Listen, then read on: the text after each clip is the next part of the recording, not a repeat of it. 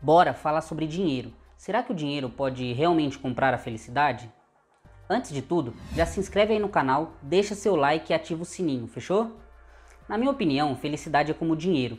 É bom você pensar sobre dinheiro quando você está preocupado com dinheiro e é bom pensar em dinheiro quando você não está preocupado com ele é como se fosse a nossa saúde. Você se preocupa com a sua saúde quando você não está saudável, mas quando você está saudável, você também pensa em cuidar da saúde, porque você quer se manter saudável. E a felicidade é a mesma pegada. Você pensa na felicidade quando você não está feliz e quando está feliz também. Mas é aqui que está o negócio.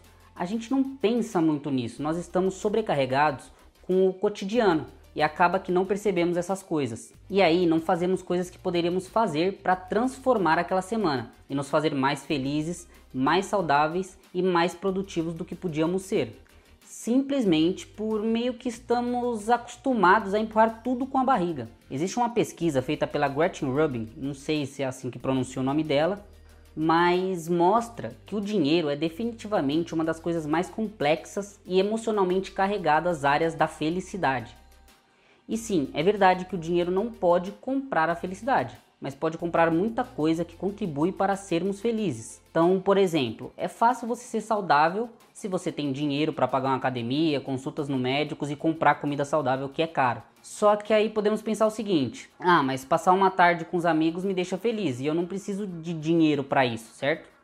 Mas aí eu te pergunto: então não devemos gastar dinheiro com coisas materiais? Ser feliz depende apenas de experiências. Só que aí existe uma linha difícil de traçar entre posses e experiências. Por exemplo, um cachorro. Um cachorro é uma posse ou uma experiência? Ah, uma câmera de fotográfica é uma posse ou uma experiência? Um livro, ele é uma posse ou uma experiência? A verdade é que muitas vezes queremos pensar que o dinheiro não importa, mas o fato é que se gasta sabiamente, se gasta com coisas que realmente vão te proporcionar felicidade, como, por exemplo, relacionamentos. Então vamos lá, se você tem dinheiro suficiente para uma festa de casamento, você vai receber seus velhos amigos bem, isso vai acrescentar muito na sua felicidade. Você vai estar tá lá curtindo, mas é caro, é caro planejar um casamento. Você tem que escolher hotel, alugar um espaço, buffet e todas as outras coisas. E se você comprar drogas, por exemplo, isso não vai te fazer mais feliz. Então é uma questão de como usar dinheiro. O dinheiro é um bom servo, mas um péssimo mestre. E claro, o maior luxo que o dinheiro da gente pode comprar é não ter que se preocupar com o dinheiro. Então, se você está preocupado com dinheiro, se você está preocupado em pagar aluguel, em comprar comida, se vai perder ou não o seu emprego, isso afeta diretamente a sua felicidade. E o dinheiro pode comprar esse senso de segurança que vai te deixar mais feliz. Então a verdadeira questão é usar o dinheiro da forma correta. Se você ficar sempre comprando coisas que você nem precisa, isso não vai ser algo bom.